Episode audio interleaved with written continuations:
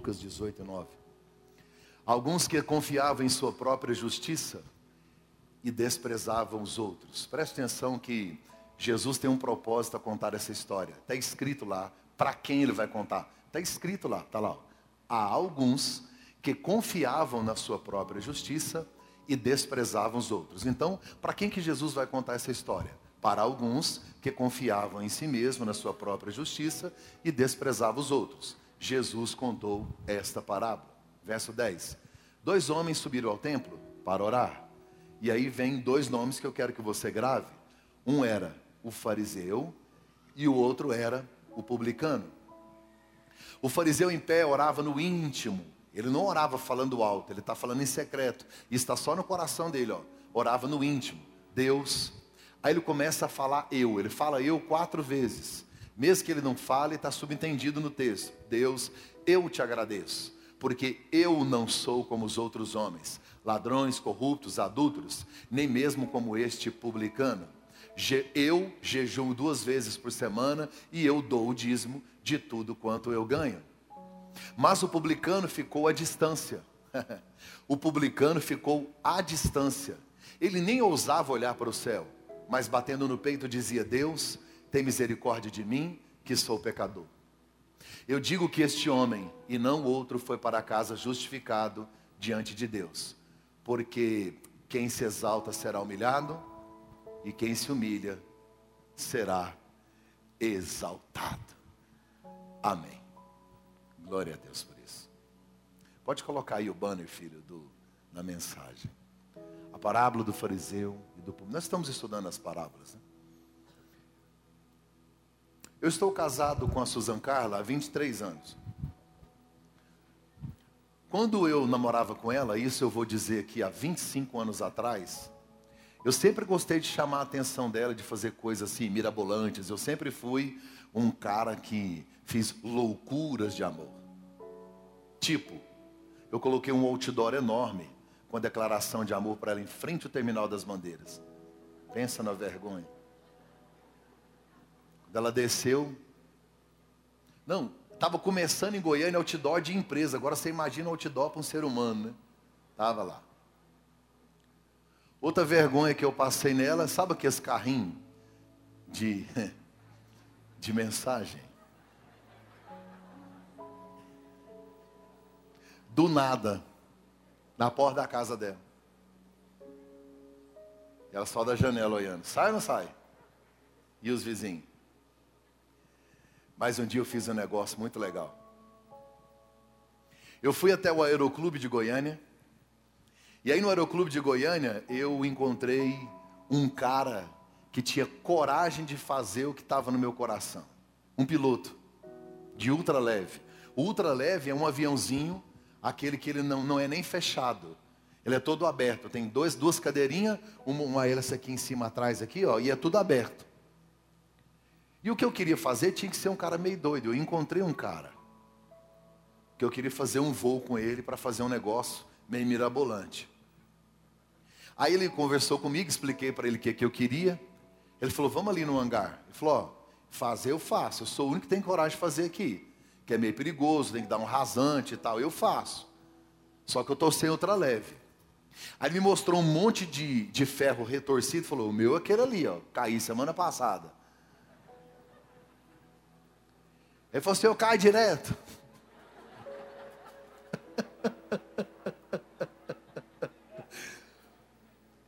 Eu pensei, Satanás é você?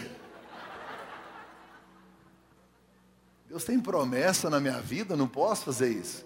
Mas ele era o único piloto que tinha coragem. Eu tinha pensado em fazer, porque era aniversário da Souza, eu pensei em fazer uma faixa. Já viu aqueles aviãozinhos que puxam uma faixa? Ele falou, ultra leve não tem jeito, a velocidade é muito pequena.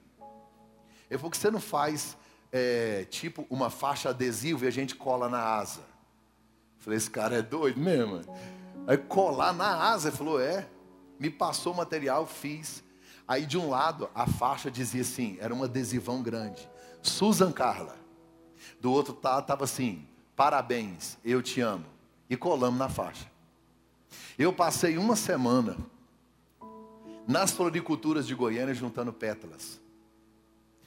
pessoal ia organizar as flores, tirava as pétalas e eu punha na geladeira. E eu fui juntando.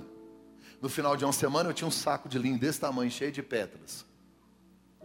Aí peguei tudo aquilo e fui para o Clube de Goiânia. E eu combinei com o pastor da igreja na Vila Boa. Falei, pastor, tal horário eu vou estar sobrevoando a igreja. O pastor avisou a igreja, vai ter um negócio muito doido lá fora.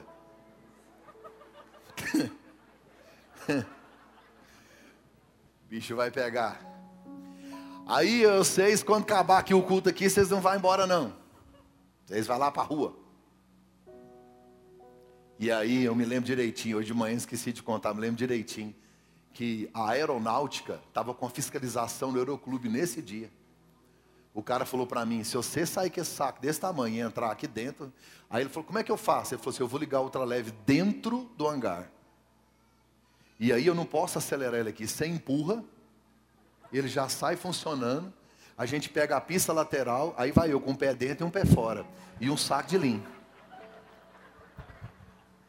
Ô oh, Aranzel, que armação é essa, irmão? Só para chamar atenção. Aí eu consegui entrar. E tinha um vento contrário. Eu olhava para baixo, os carros passando nós. Falei, gente, eu estou de avião, os carros estão tá passando. Tem... E ele tranquilo, meio doido, assim, vai, vai, vai dar certo. Ele é meio doido. É tipo aquele mesmo do Taço. Eu vou chegar no velho da vela, eu vou chegar. Eu vou chegar metendo o pé, eu vou chegar. Do jeito ele estava doidão assim, né? Aí quando foi chegando perto do Itaú do Novo Horizonte, ele falou assim: se você soltar a pétala aqui, ela vai na hélice. Você tem que soltar embaixo. Aí eu passei o pé num ferro que tinha aqui, segurei no cinto, e eu saí, eu fiquei fora da, do ultraleve, quase para fora. Quando o avião passou perto do Itaú do Novo Horizonte, aí eu abri, aí fez uma chuva de pétalas. Tinha uma galera, umas 500 pessoas lá fora, assim, aplaudiu, celebrou e tal. Fizeram uma festa. O avião estava tão devagar que quando eu cheguei no Aeroclube para aterrizar, a Suza já estava lá, ela foi de carro.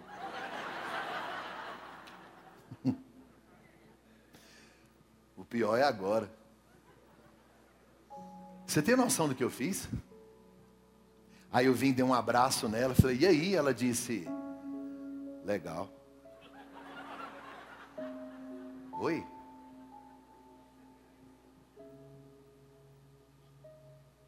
Você sabia que eu não consegui impressionar ela?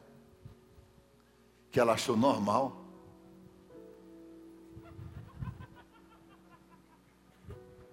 Você já tentou impressionar alguém e não conseguiu?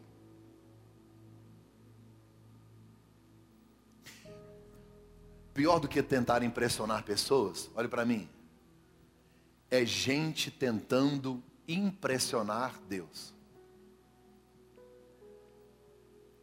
Com a quantidade de jejuns, jejuns que faz. Tem gente que acha que canta tanto que Deus vai olhar do céu e falar assim: é, cantem, que voz, menino. Você tem noção do louvor lá no céu? Então Deus não está impressionado quando a gente canta, Ele tolera nos ouvir. É igual o seu filho que está lá na escola, tudo desafinado, está ruim, você sabe que está feio, está filmando. É a mesma coisa. Você acha que Deus olha do céu e fala: caramba, esse que prega, hein? Nunca tinha ouvido uma mensagem assim? Imagina Deus pensando nisso. Imagina Deus impressionado com gente que decora a Bíblia. Tem gente que decora a Bíblia e ele fica falando, falando, falando, falando. Acho que Deus fala assim: que que é isso? Já viu gente que quer impressionar com a oração, com a oração? Amantíssimo, eterno, potentoso, poderoso, excelso, sublime, dono de todo o ácido desoxirribonucleico do universo. Os apóstolos perguntaram a Jesus: Senhor, a gente só tem uma certeza, andando com o Senhor, que Deus te ouve. Por que, que não ouve a gente? Ensina a gente a orar. Jesus disse: Ensino. Vocês vão parar de chamar tudo que vocês fizeram no Antigo Testamento. Jeová Tzedekeno, Jeová Jireh, Jeová Chamar, Jeová Shalom, Jeová Nissi, Jeová Raá, para com tudo isso, esquece. Esse tanto de designação, blá, blá, blá, blá, blá, blá, esquece isso. Vamos resumir. Vai orar, entra no seu quarto, fecha a porta e fala assim, ó. Pai. Pastor, por que o senhor está falando de tentar impressionar Deus? É o texto que eu acabei de ler. Tem um cara na igreja tentando de todas as formas mostrar para Deus quem Ele é, como se Deus não soubesse quem é você. Eu não sei se você prestou atenção, mas Jesus disse que ele orava para si mesmo. Porque ele não está orando numa relação de entrega a Deus, ele só está falando dele. E é muito perigoso quando estamos em si mesmados e aí, a ciência chama de antropocentrismo. O que é isso, pastor? Eu não sei, eu vi no Google, falei, vou falar lá hoje. Hoje eu falo essa palavra, para ficar gravado. Um dos maiores papéis que a religião nos ensinou é nos fazer pessoas que tentam impressionar a Deus, chamar a atenção de Deus com o que fazemos, com o que somos tentar impressionar homens. Evangelho não é o homem tentando impressionar Deus. Você entendeu o Evangelho quando Deus te impressiona. Quando você olha para si e vê o quão insignificante você é, o quão pequeno você é, o quão ridículo você é, perto do grande Deus, e aí você chega à conclusão que não há uma razão para Ele te amar, nenhuma, e mesmo assim Ele te ama exageradamente. Isso é Evangelho. O nome disso é graça.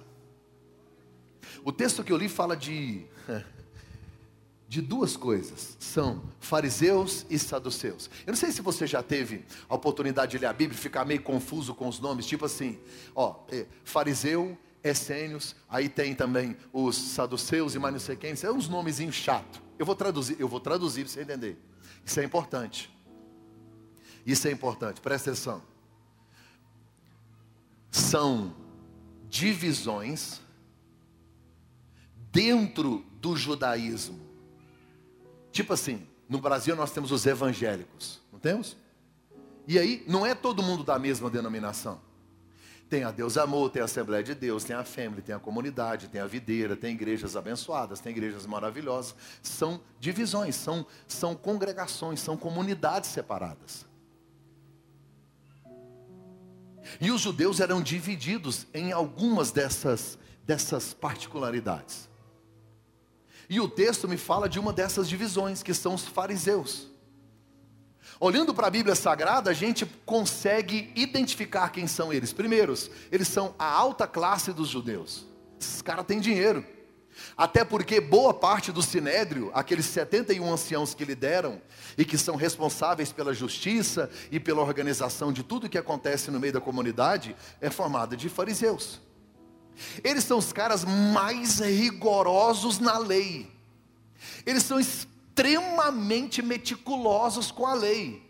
Para você ter uma ideia, no dia do jejum, eles nem engolem saliva para não quebrar o jejum. Jesus um dia falou para os fariseus: pelo amor de Deus, dia que vocês for jejuar, pelo menos lava o rosto e penteia o cabelo. Está na Bíblia isso. Eles faziam cara de jejum. Eles iam para a praça, deixavam o cabelo parecendo que jogaram um gato, sabe? Parecendo que tomou um choque. E aí fazia cara de jejum. Que cara é essa? Estou jejuando. Flávio Joséfo chega a dizer que quando um fariseu ia entregar o dízimo, ele levava dois corneteiros para tocar. Para todo mundo ver. Tem tanto fariseu hoje em dia. Aqui tem envelope, isso não acontece. Mas às vezes a gente vê quando é naquela salvazinha, uma sacolinha. Já viu? Um coador de café que passa assim? E que eles vão colocando dinheiro. Quando o cara vai colocar um real, dois real, ele pega assim a massa e põe lá dentro. Se for moeda, ele põe lá no fundo. E se for 50? Ah, ah, ah, ah. Agora tem envelope e o Pix. Acabou. As pessoas têm uma necessidade de mostrar, de revelar que estão cumprindo suas obrigações religiosas. E eu não estou falando só do dízimo, porque é um assunto que está no texto, não. Mas os fariseus, eles faziam questão de que todo mundo soubesse. Gente, eles contavam os passos. No sábado só podia somar dois mil passos. E isso estava escrito na Midrash. Moisés já havia deixado a Torá. Moisés já havia deixado a lei. Até na imagem lá, o cara está carregando lá uma Torá, está carregando a lei. Aí eles criaram também a Midrash, que eram mais de 600 preceitos só sobre o sábado. Quantos passos podem dar? Não pode fazer isso, não pode fazer aquilo, e a vida deles estava envolvida nos rituais que eles praticavam. Se você pratica o mesmo ritual que eu, Deus te ama. Se você não pratica o meu ritual e não congrega na minha igreja,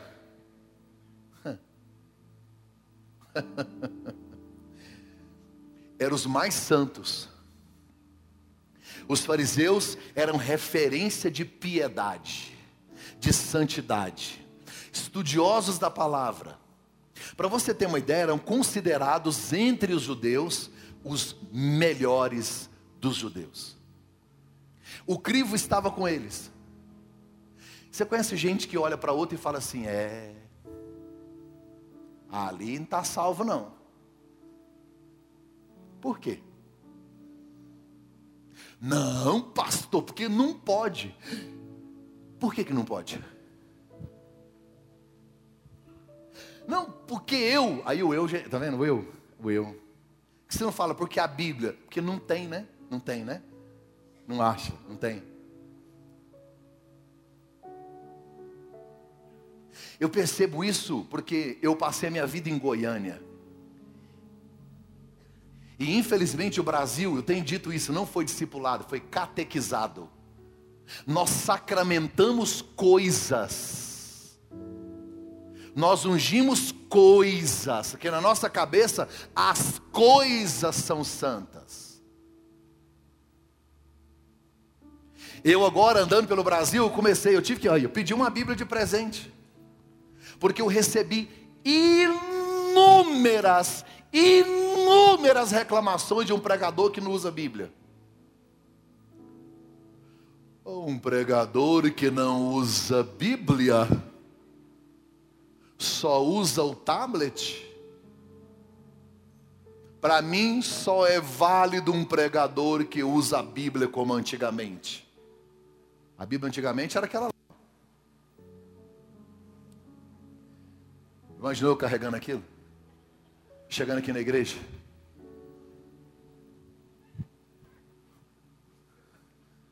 Sim, aquela é a Bíblia, não é essa. Se você pegar isso aqui e mostrar para o apóstolo Paulo, ele ia ficar escandalizado. Falei, o que, que é isso? Tão pequenininho, desvalorizando a porção das escrituras.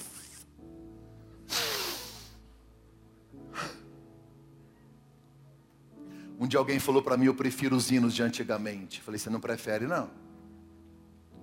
Já fui no museu de quatro igrejas, como presbiteriana, batista, lá onde surgiu. Eu conheço a igreja de John Wesley lá em John Wesley, lá onde nasceu a igreja metodista. Deixa eu te falar uma coisa, o hino era muito ruim. Não, mas não estou falando dessa época, estou falando de qual? Da sua época? para alegrar o seu coração e realizar a sua necessidade. Aí é o de antigamente da sua época. Não pode ser na época da quando a igreja começou. Por que você não canta os de Martim Lutero? Porque foi lá que teve a reforma. Entende o quanto a gente é religioso? A gente analisa as pessoas, até hoje, em pleno século 21, tem gente assustado com a cor da parede. Gente, isso aqui é um prédio. Você pinta da cor que você quiser, não tem cor de Deus, cor do Satanás, cor do. Ainda estamos analisando tudo de acordo com a lente que eu coloquei. Tem hora que eu me pego num farisaísmo terrível. Lá em Londres eu encontrei um cara e falou: sou missionário. Eu falei, eu dei uma olhada nele com aquele cabelo rastafari dele, uma bermuda rasgada, uma chinela. Falei, amigo, se você for para Goiânia, você vai vender miçanga na feira da lua.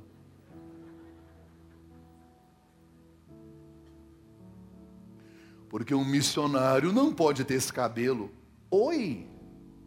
Como é que era o cabelo de Jesus? Como é que era a barba dele? Nós estamos confundindo cultura com princípios bíblicos. Sabe por que eu não venho pregar de bermuda? Não é porque é pecado, é só em respeito a você. Eu estou no Brasil. Eu não acho legal. Não seria estranho? Então, para que, eu vou infringir isso também? Para quê? Para que, eu vou gerar uma crise? A gente precisa definir urgentemente. Vivemos uma geração tão farisaica em alguns aspectos que me deixa chocado. Aí Jesus disse: é gente que coa mosquito e engole camelo. Fica olhando para os detalhezinhos, mas é adúltero, não paga ninguém, fala mal dos outros.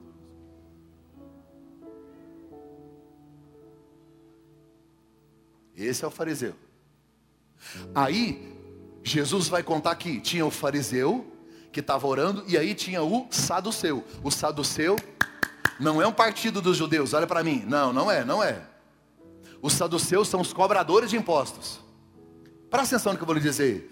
Israel não dominava o seu próprio território. Quem dominava Israel na época de Jesus? Roma.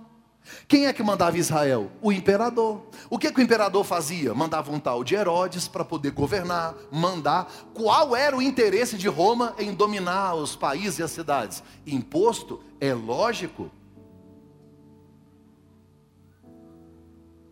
Você sabia que a maior parte das fazendas produtivas do Brasil são da China?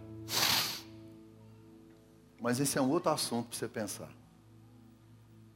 Existem várias maneiras de você dominar uma nação. Roma era na força. Roma era na pancada. Para quê? Para pegar imposto. E aí o que, que era um publicano? Ele comprava o direito de cobrar um imposto. Aí ele cobrava o imposto, cobrava a comissão, ficava com a comissão e mandava o imposto para Roma. Tá tudo certo. Ou seja, eram judeus que estavam traindo a nação. Então o judeu olhava para um publicano e tinha ódio dele, tinha raiva dele. Considerava os publicanos como as prostitutas, como os leprosos. Qual era o problema do publicano? Ele não só cobrava o imposto, ele roubava do povo. Ainda bem que você não conhece nenhum país onde cobra imposto, imposto caro e rouba do povo.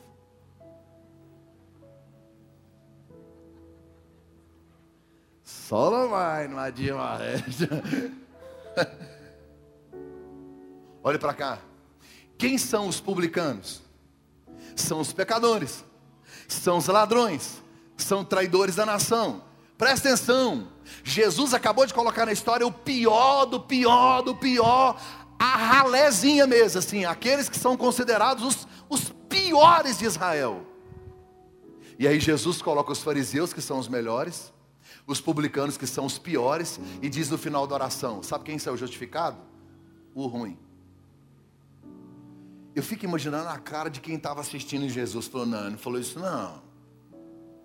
Na parábola do samaritano, os judeus tinham tanto ódio do samaritano que Jesus colocou ele como bonzinho. O evangelho, o reino é meio que invertido, meio de cabeça para baixo. Bem-aventurado não é quem ganha dinheiro, é os pobres. Bem-aventurado não é aquele que faz festa, é, é os que choram. Isso é evangelho.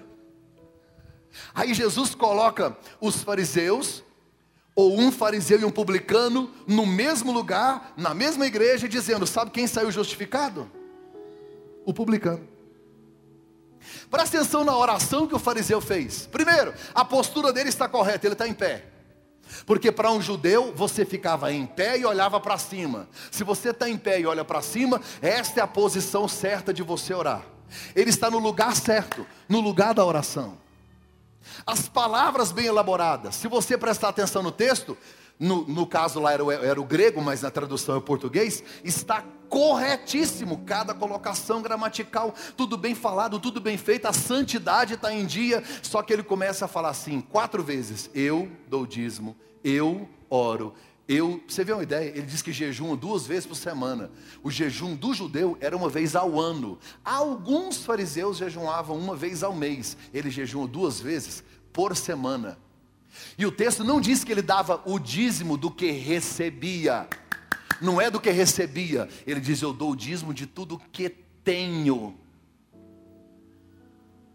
Era mais do que o resto da turma. Na oração dele, ele não pede nada.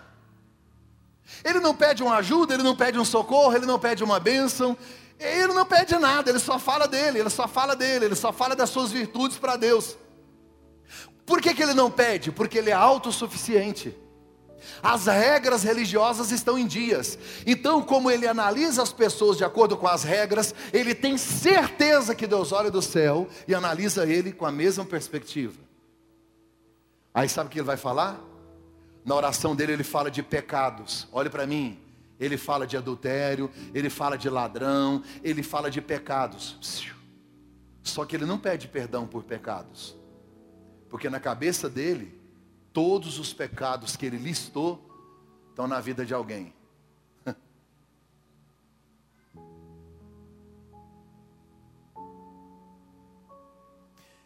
Quando eu for pregar sobre a palavra do filho pródigo, eu vou falar mais sobre isso. Me encare aqui, parênteses, parênteses. Parábola do filho pródigo. O menino foi embora, um dia que ele voltou, teve uma festa. O irmão mais velho que ficou em casa foi até o pai chateado, irritado, disse: O senhor não podia ter feito uma festa para esse miserável. O irmão mais velho olha para o pecador que voltou. Ele diz para o pai: Esse teu filho gastou dinheiro com prostitutas. Olha aqui para mim.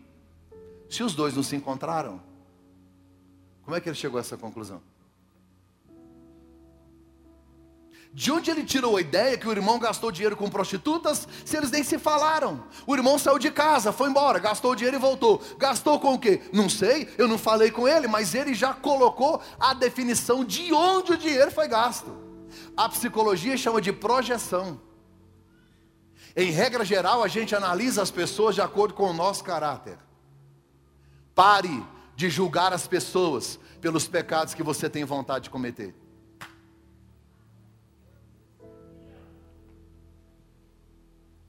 Muito cuidado para você não julgar o outro por alguma coisa que você não fez, porque você não teve coragem, não teve oportunidade.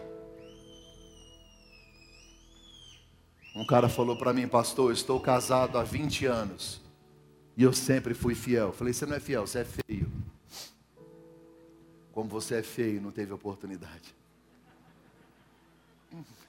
Estou brincando, só pensei, mas quase que eu falei. O cara está orando e dizendo: Eu não sou adúltero. Sabe por que não é?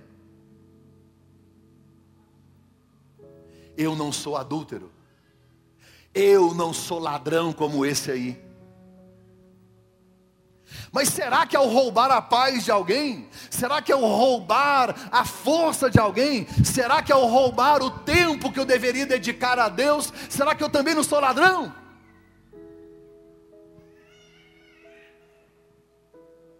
Ele fala dos pecados na oração, mas segundo ele, nunca cometeu. Ele tem uma lista de pecados, mas não confessa os seus. Eu costumo chamar isso de hipocrisia, orgulho, vaidade, arrogância, prepotência, religiosidade. Olhe para mim, todo excesso esconde uma falta. Todo excesso esconde uma falta ora demais, é santo demais, jejum demais, tudo é demais, é demais, é demais. Você olha para falar, meu Deus do céu. E a gente tem um estereótipo de santidade, já viu? Como que é uma irmã santa? Como que é uma irmã da revelação na sua cabeça? Ela tem que ter um coque, um vestidão, uma Bíblia desse tamanho e uma chinela e falar errado o português. Se ela chegar aqui de Hilux, você não acha que ela é de Deus? Por quê? Os franciscanos ensinaram isso para a gente. E é uma cultura que a gente inseriu no nosso meio. Você não precisa andar de chinela para ser cheio do Espírito Santo. Você não precisa ser miserável, como os fariseus, fazer cara de jejum, fazer cara de santidade. Tem que parar com isso. Aqui dentro já tem gente que murmurou da minha jaqueta, ó. Tem gente falando, nossa, que massa. Tem gente pensando, um pastor?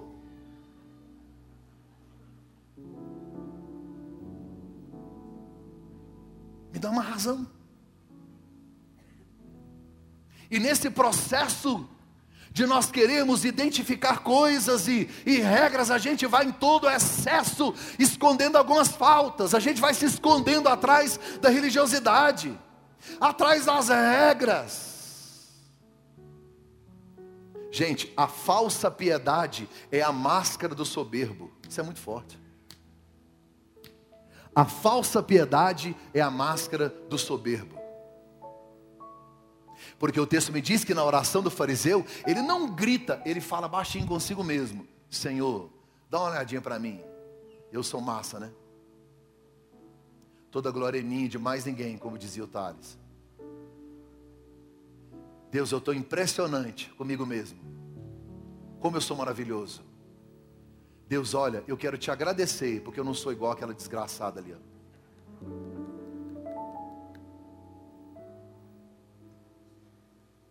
Ah, você já fez isso? Eu já fiz. Está na gente, está no ser humano. Por que, que Jesus fez isso? Colocou o melhor perto do pior. É, a gente chama de hipérbole, é um exagero. É para ver se a gente se encaixa e observa, porque em algum momento você não vai ser o pior e nem o melhor, mas em algum momento a gente vai ter alguma atitude que a gente precisa corrigir na rota. Será que eu não estou agindo como um fariseu? Será que eu não estou agindo como uma pessoa que está analisando as outras por cima, olhando de cima? O texto encerra dizendo que aquele que se humilha,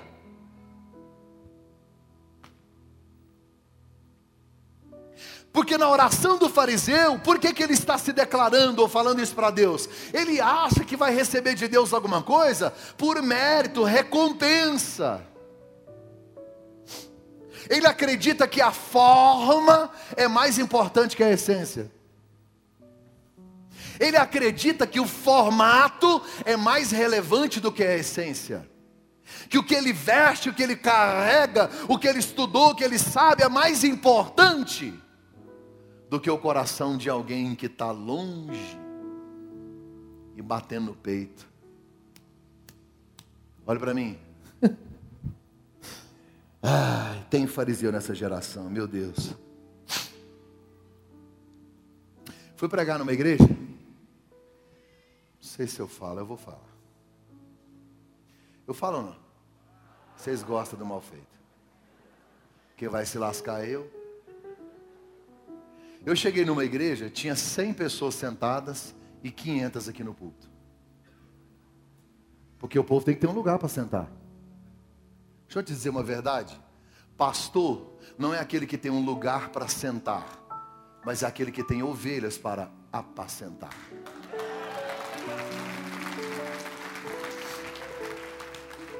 Só quem não é pastor que bateu palma. Os pastores ficou assim. Eu vou organizar ali, já tem até alguns pastores ali, eu vou organizar ali para os pastores sentarem, para a gente ficar mais perto. Quem vai dirigir o culto é só uma questão de logística, dinâmica. Receber uma visita, está me entendendo? Né? Você recebe um convidado para honrar a pessoa, colocar ali e tal. Mas, enquanto eu estou preocupado onde sento, tem gente morrendo. Está entendendo onde eu quero chegar? Nós estamos com seis meses de igreja. Eu não coloquei por quê? Não é que eu não vou fazer. Tem gente que acha que eu não estou vendo as coisas. Não vai ter. Está no meu projeto. Eu só não fiz de propósito. Vai chegar a hora. Aí tinha uns 500 assim e uns 100. E eu desesperado para ir no banheiro. Porque eu quando bebo água, eu estava com muita sede, bebi uma água, falei, gente, preciso de um banheiro, senão não vou dar conta de pregar. Aí, entre eu e a escada para descer, tinha um irmãozinho no canto. Na hora do louvor ele estava lá, cortando cana.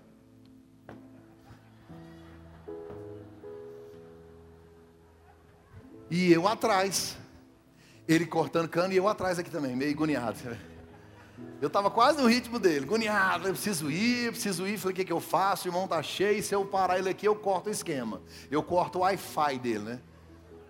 Eu não estava aguentando. Falei, irmão, eu preciso do banheiro. Aí ele estava aqui assim, ó.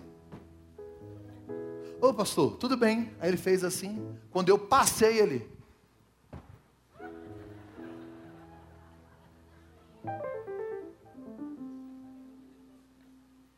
Acho que a pior coisa que Deus acha é ser tratado de maneira mecanizada.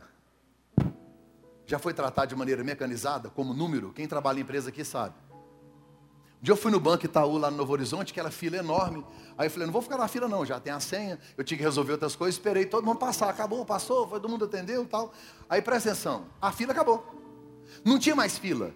E o negócio da senha lá estragou aquele porém que chama, bri, bri, bri, estragou. A mulher estava chamando, chamando as pessoas. Aí só tinha uma pessoa no caixa, não tinha mais ninguém, só tinha eu no banco, só eu, só eu, eu olhando para ela. Ela falou: próxima! Ela disse: moço, desculpa. É que eu passei o dia inteiro gritando isso aqui. Meu cérebro fez sem ver.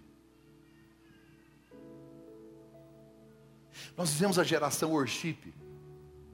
E eu gosto. Aí na hora da adoração, apaga as luzes e a pessoa está. E mulher principalmente, que a mulher ela está olhando para cá, mas ela está vendo aqui, fica assim. Gente, que sandália feia. E os caras, nossa, tem um boleto amanhã para pagar. Olha aqui. Ó. No vídeo está uma beleza. Você já viu que tem hora que você está de boa assim, aí vem uma foto, o vídeo, você não.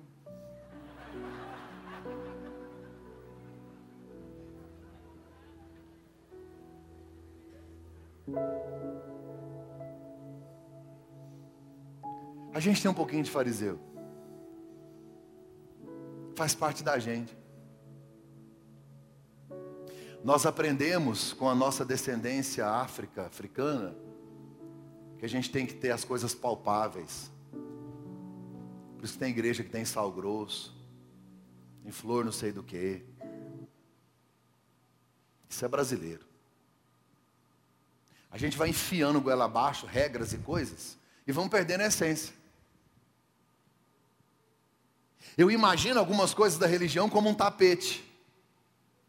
Se você tirar, a pessoa cai e ela não tem estrutura evangélica, ela não conhece o evangelho, ela não entendeu quem é Deus.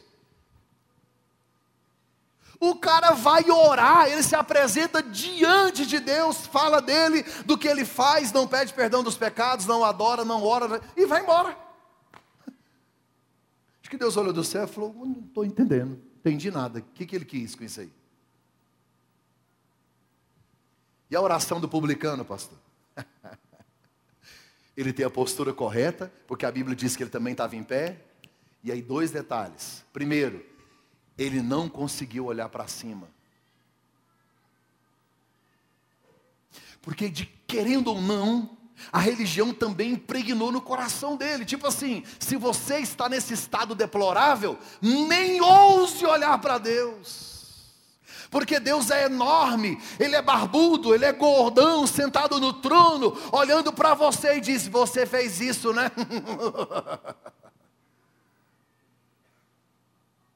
Mas uma coisa que me marca é porque ele é publicano, cobrador de imposto, olha para mim. Ele é judeu e o texto diz que ele ficou à distância. Sabe onde ele ficou? No pátio dos gentios. Eu nem mereço entrar aí. Eu sou de uma época, eu fui no interior de Goiás, aqui em Amorinópolis. Eu me lembro que eu era adolescente, e aí na porta da igreja, você era só entrava com alguns requisitos. Só entrava quem tinha alguns critérios, porque era o dia da ceia, e ninguém podia entrar e tocar naquele lugar se não tivesse cumprindo os requisitos certos e exatos para estar ali. Gente, pleno século 21. Não dá mais para aceitar a ideia de uma geração amarrada, cativa, presa a algumas regras. Nós precisamos entender os princípios.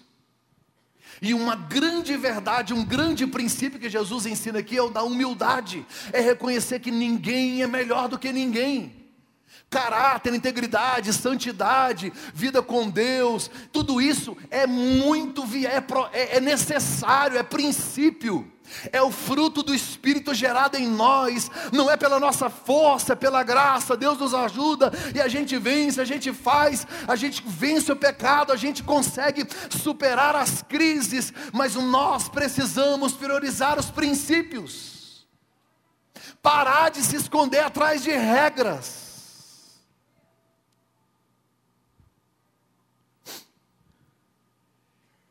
Ele não conseguiu ir até o lugar, ele está distante, a Bíblia diz, ele não levanta os olhos, e a Bíblia diz que ele bate no peito. Bater no peito é reconhecimento de miserabilidade. Bater no peito é dizer eu sou miserável. O apóstolo Paulo fala sobre isso. Na guerra do espírito com a carne, o apóstolo Paulo diz que precisa se esmurrar ele diz: Miserável homem que sou, estou lutando contra essa carne. Deus, se o Senhor não me ajudar, não consigo. E uma coisa que eu amo, que eu gosto nesse texto, é que o publicano, miserávelzinho, pecador, bate no peito e diz assim: Deus, seja propício. A palavra propício vem de propiciação. Propiciação é o ato de Deus em nos justificar, é o ato de Deus em trazer propiciação dos nossos pecados. Isso acontecia dentro do templo, quando o animal era sacrificado. A Bíblia diz que a arca da aliança, a tampa da arca onde ficavam os querubins, chamava-se propiciatório. Sabe o que ele está dizendo? Se eu não consigo entrar lá, se eu não tenho acesso ao sacrifício, se eu não posso ir até a propiciação, se um sacerdote jamais vai botar a mão na minha cabeça, que tal o Senhor mesmo ser a minha propiciação? Isso é evangelho. Quando você entende que você não precisa de mim para pregar o evangelho que quando o seu filho adoece na sua casa, você pode ligar para mim, eu tenho o prazer de orar, mas que você, como Hebreus diz, sacerdócio santo, sacerdócio real, nação santa, você mesmo pode colocar a mão e a graça e a unção de Deus que está sobre você gera cura, vida e prosperidade sobre o lugar onde você estiver. Somos sacerdotes. Seja a minha propiciação, Deus arrependimento, dependência. Ele sabe que não é por mérito, ele não tem condições. Olhe para mim. Quanto mais perto da luz nós estamos, mais defeito nós enxergamos. Ou seja, quanto mais perto de Jesus você estiver, mais miserável você vai se sentir. Quanto mais perto de Deus você estiver, menor você se sente. Quanto mais perto da santidade dele, mais desgraçado e miserável a gente se sente. Ou seja, por isso que Paulo diz: quando eu penso que estou fraco, ele disse fraco não é cometendo pecados, pelo amor de Deus, não é isso. É quando ele olha para ele e fala assim: gente, eu não consigo, eu não estou dando conta, está pesado, está carregado, Está difícil, eu não consigo, eu não posso, eu não tenho, nada que eu faço resolve. Estou fraco, Deus está dizendo, tá é nada. Você acabou de reconhecer que precisa de mim, estou chegando, hein?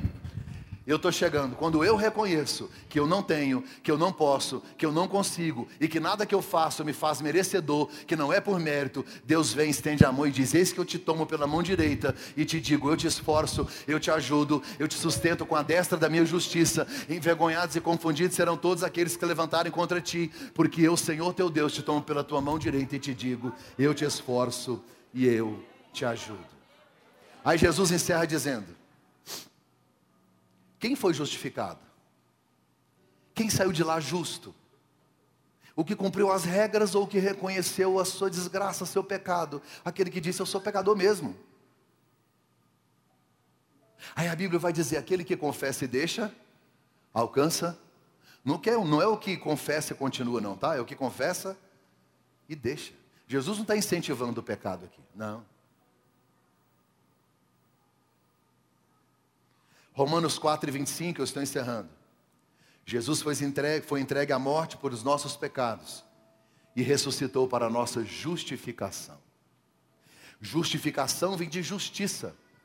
Deus é o juiz. O que é justificação? É um ato judicial de Deus, pelo qual ele declara que todas as demandas da lei estão satisfeitas e pagas através do sacrifício de Jesus na cruz.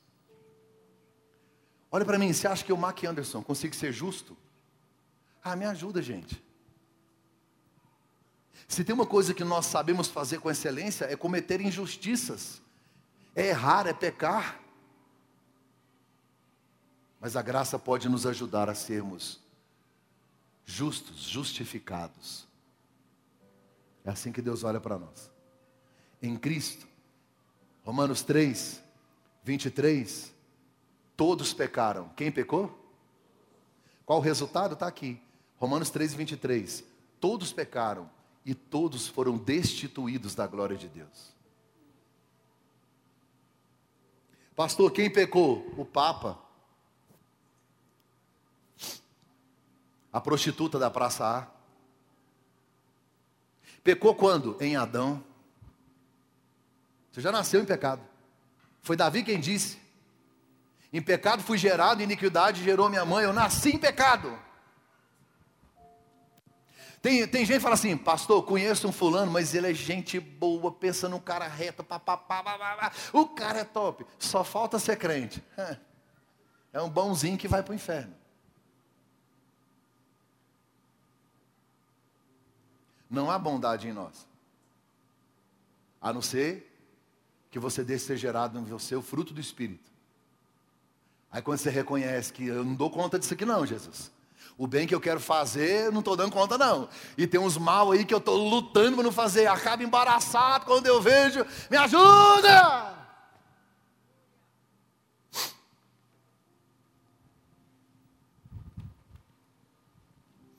Todos pecaram e utilização da glória de Deus, mas sendo justificados gratuitamente pela graça, por meio da redenção que há em Cristo Jesus. Aí Jesus encerra dizendo: Aqueles que se humilham serão exaltados. A palavra humildade vem de humus.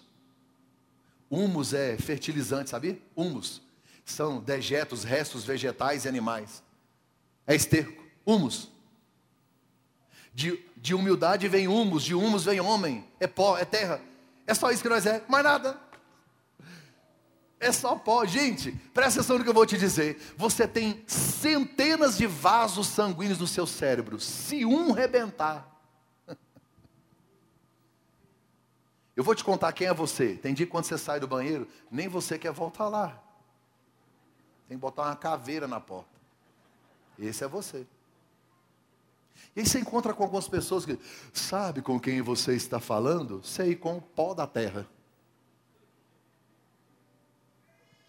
A gente vive uma geração de empoderamento. Você pode, você vai, você faz. Eu sei, a gente tem que ter identidade, a gente tem que acreditar e fazer algumas coisas, mas com relação à eternidade, a nossa relação com Deus, a primeira coisa que você tem que ter em mente é que você é pó e mais nada. E Jesus, no texto, ele está comparando nós tudo, colocou uma régua e disse: é tudo igual.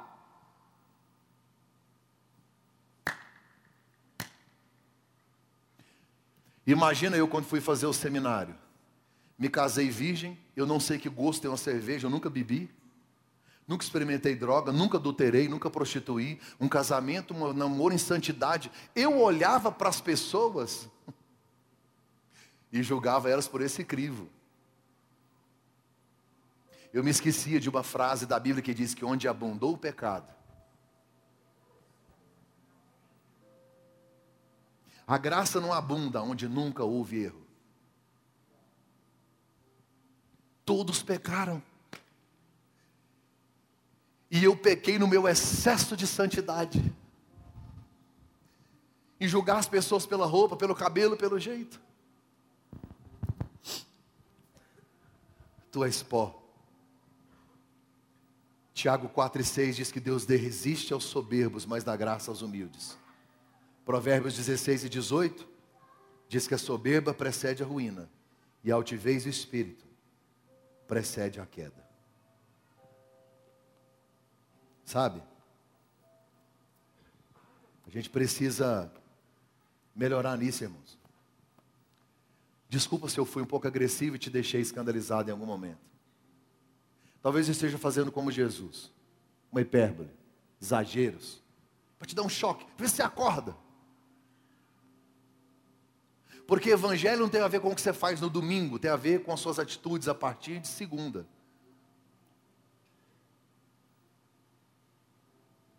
Presta atenção, nada que você faz aumenta ou diminui o amor de Deus pela sua vida. Porque é incondicional. Nós que somos pais, somos fracos, somos humanos, sabemos das boas coisas aos filhos. Você não ama seu filho porque ele é bonito ou feio. Você não ama seu filho porque ele cumpre todas as regras. Você pode até ficar triste porque ele desobedeceu, mas o amor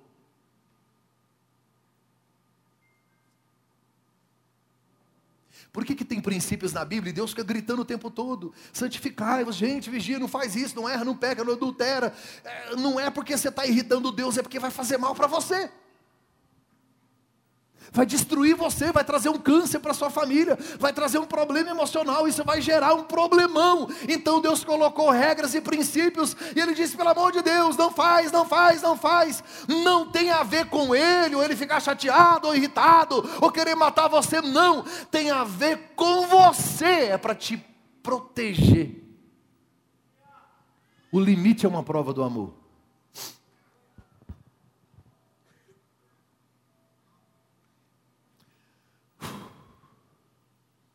Quando eu completei 19 anos de idade, eu estava fazendo seminário, era solteiro. Eu fiz o seminário de teologia. E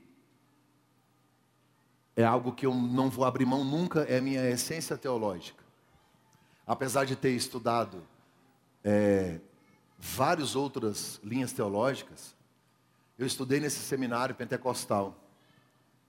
E nós montamos um grupo de amigos para evangelizar na madrugada. O que, que a gente fazia? Nós pegávamos, é, reuníamos os amigos, a gente preparava pão, é, leite, às vezes, quando estava muito frio, levava sopa e agasalho. E a gente saía procurando andarilhos e mendigos em Goiânia. Na época tinha muito, eu tinha 19 anos. Aí ali perto da rodoviária de Goiânia, quando eu cheguei lá, tinha uma casa de papelão, uma casinha pequena assim, ó, mais ou menos dessa altura, pequena, cabia uma pessoa deitada, no máximo dois sentados. A casa estava tão lacrada que eu pensei, deve ter alguém aí dormindo, está frio, era junho. Quando eu puxei a borda da casa, tinha um senhor deitado. Eu disse, moço, eu trouxe pão e leite quente e agasalho. Aí ele disse, entra filho. Eu entrei. Me encara aqui para eu terminar. Um senhor aparentando 70 anos aparência de 70 anos, mas ele me disse que tinha 50. Estrias no rosto, marcas do tempo, o cabelo misturado com a barba, enorme, aquela sujeira. O cheiro dele era álcool com sujeira, roupas rasgadas, os pés enegrecidos, rachados. Um cheiro terrível. Entreguei para ele o pão e o leite, ele pegou e eu tinha um esboço. Eu lembro como se fosse hoje, meu primeiro sermão eu preparei aos 19 anos. Jesus é o caminho, Jesus é a verdade, Jesus é a vida. Tinha três tópicos. Eu gastava quatro minutos para ler. Quando ele pegou, eu comecei a ler. Aí eu levantei os olhos e eu vi que ele estava com o pão e o leite na mão e não comia. Eu falei, o senhor não vai comer? Ele falou, não, eu estou esperando você terminar. Eu falei, não, não, não. O senhor vai comer primeiro e depois eu falo. Eu quero que o senhor coma, o senhor deve estar com fome. Aí ele disse, é, não, eu só vou comer depois de dar graças. Eu falei, então o senhor fecha o olho que eu vou orar. Ele disse, não, hoje eu vou orar. Fechei meus olhos, E aos 19 anos eu ouvi a oração mais bonita de toda a minha vida. Aquele homem colocou adjetivos tão perfeitos, tão incríveis para Deus, uma gramática, as conjunções verbais todas bem colocadas, um português maravilhoso. E ele foi orando e de repente no meio da oração dele, o Espírito Santo encheu aquele lugar. O Deus criador do universo que criou as estrelas, colocou o nome nelas e chama cada uma delas pelo nome, o Deus poderoso, Deus criador de todas as coisas, cujo céu é o trono e a terra o escabelo dos pés. Ele entrou numa casa de papelão.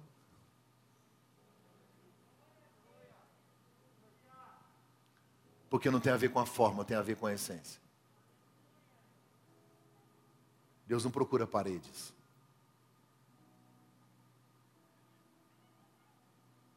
Terminamos de orar, eu falei, moço, quem é o senhor? Me disse quem é o senhor. Ele disse, meu nome é fulano. Sou de Rondonópolis. Vou resumir minha história. Três anos atrás, cheguei no meu trabalho, frustrado, decepcionado. Problema no trabalho, problema em casa, problema com a esposa, problema financeiro, estava um caos na minha vida. Os meus amigos perceberam e falaram assim, cara, você está triste pra caramba. Quando terminar aqui, vamos pro bar, a gente bebe, relaxa. Falou, vocês sabem que eu não bebo mais, tem tempo. Não, não, mas é, vai com a gente. Pelo menos você conversa, se alegra. Eles, eu fui. Eu não bebo mais. Já estava até desacostumado. Eles colocaram bebida no meu refrigerante, foi aumentando, aumentando. E aí, de repente, quando eu fui, já comecei a beber e foi bebendo coisas mais fortes. E quando eu vi, eu estava embriagado. E de lá eles me levaram para uma casa de prostituição. Passamos a noite no prostíbulo. Quando foi de manhã que eu acordei, que eu vi onde eu estava. Eu me lembrei que eu era casado pai de dois filhos, funcionário público federal e presbítero da igreja. Aí ele começou a chorar e disse: Filho, a primeira coisa que veio à minha cabeça, o que que eu vou falar para o pastor? Está entendendo que eu tinha 19 anos, eu tenho 45, olha quantos anos atrás? Na cabeça dele, a primeira coisa que veio: o que, que eu vou dizer para a igreja? Talvez eu seja massacrado. O que, que eu vou falar para minha esposa? Meus filhos vão ser envergonhados na igreja, porque eles não vão aceitar isso. Vai ser exposto, vai ser falado, vai envergonhar minha esposa. Meu... E aí ele ficou agoniado. E ele disse: O diabo falou no meu coração. Você caiu e começou a fermentar na minha alma todas as regras que eu conhecia, entendia daquilo que poderia acontecer comigo. E disse: se você é homem, ao invés de passar uma vergonha nessa na sua família, se mata. Ele disse que andou em Rondonópolis, procurou um lugar, um jeito de se jogar na frente de uma carreta, da BR, sei lá, alguma coisa, não teve coragem, ele pôs a mão no bolso, tinha um dinheiro. Ele foi na rodoviária, comprou uma passagem e veio para Goiânia. Ele disse, filho, faz três anos que eu estou aqui. Todo mundo acha que eu morri. Aí eu fiquei só bebendo. Ele falou assim: tem dia que eu acordo com muita saudade da minha esposa, dos meus filhos. Aí quando eu levanto, que eu estou sóbrio, que eu penso, agora eu vou lá. O diabo grita nos meus ouvidos: caiu, caiu, caiu. Falei, vou ajudar o senhor. Primeiro o senhor precisa reconciliar, recomeçar o relacionamento com Cristo. Vamos orar. Orei, fiz ali uma palavra de confissão que eu sabia fazer na época, que eu entendia. E aí orei com ele, a gente, e aí eu abracei ele. Para você ter uma ideia, o cheiro dele estava tão forte. Eu fui para casa, tomei banho e fiquei com o cheiro dele. Mas eu tinha 19 anos, eu não estava conseguindo encontrar uma casa de recuperação, um lugar. Só tinha uma, estava lotado. Três dias depois eu consegui alguém e fomos lá. Quando eu cheguei, a casinha estava vazia. Eu perguntei a dois outros mendigos que estavam lá. Falei, cadê o fulano? Eles disseram, hoje, quando o dia amanheceu, ele estava morto. Foi levado como indigente. meu chão sumiu. Eu fui atrás de uma árvore. Eu dava murro nela. Eu falei, Deus, o Senhor me perdoa porque eu não fui capaz de salvar um, um soldado ferido. Anos depois, hoje eu entendo que provavelmente a família dele não entenderia, nem receberia mais. Talvez a mulher já até havia se casado. Eu não, eu não sei como é que estava a família dele. E outra, eu acredito que ele está na eternidade. Um dia que eu chegar lá, eu quero abraçar ele e falar, cara, aquele dia você me ensinou algo. E que enquanto eu tive vivo lá na terra, eu preguei sobre isso. Nada que você faz diminui o amor de Deus pela sua vida. Deus é um Deus da segunda chance, um Deus da segunda oportunidade. Esta igreja tem como missão amar, servir e restaurar. Eu sei que quando alguém cai, muitos dedos se apontam, poucas mãos se estendem. Mas aqui é o lugar de você se levantar. Aqui é o lugar dos novos começos. Aqui é o lugar onde você vai conhecer o amor de Deus de verdade. Você não está sozinho. A gente vai caminhar junto. E eu quero te ajudar a chegar na eternidade. Feche os seus olhos. Diminui as luzes da igreja, não do palco, da igreja.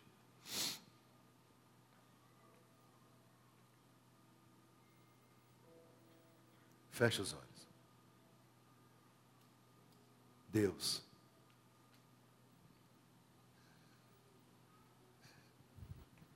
Nós não somos nada sem a tua graça.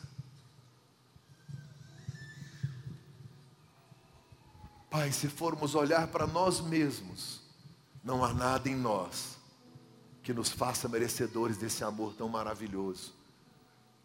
Mas o Senhor nos ama e nos entende como somos. Ajuda-nos a ficar em pé, ajuda-nos a vencer, ajuda-nos a caminhar, ajuda-nos, levanta-nos. Nós queremos um dia chegar à eternidade, abraçar o Senhor e dizer muito obrigado, porque o Senhor nos amou como nós estávamos e não nos deixou como estávamos. Fomos transformados, regenerados salvos, levantados para uma vida de santidade, para uma vida de pureza, para uma vida completamente tomada e dominada pelo Teu Espírito Santo. Em nome de Jesus.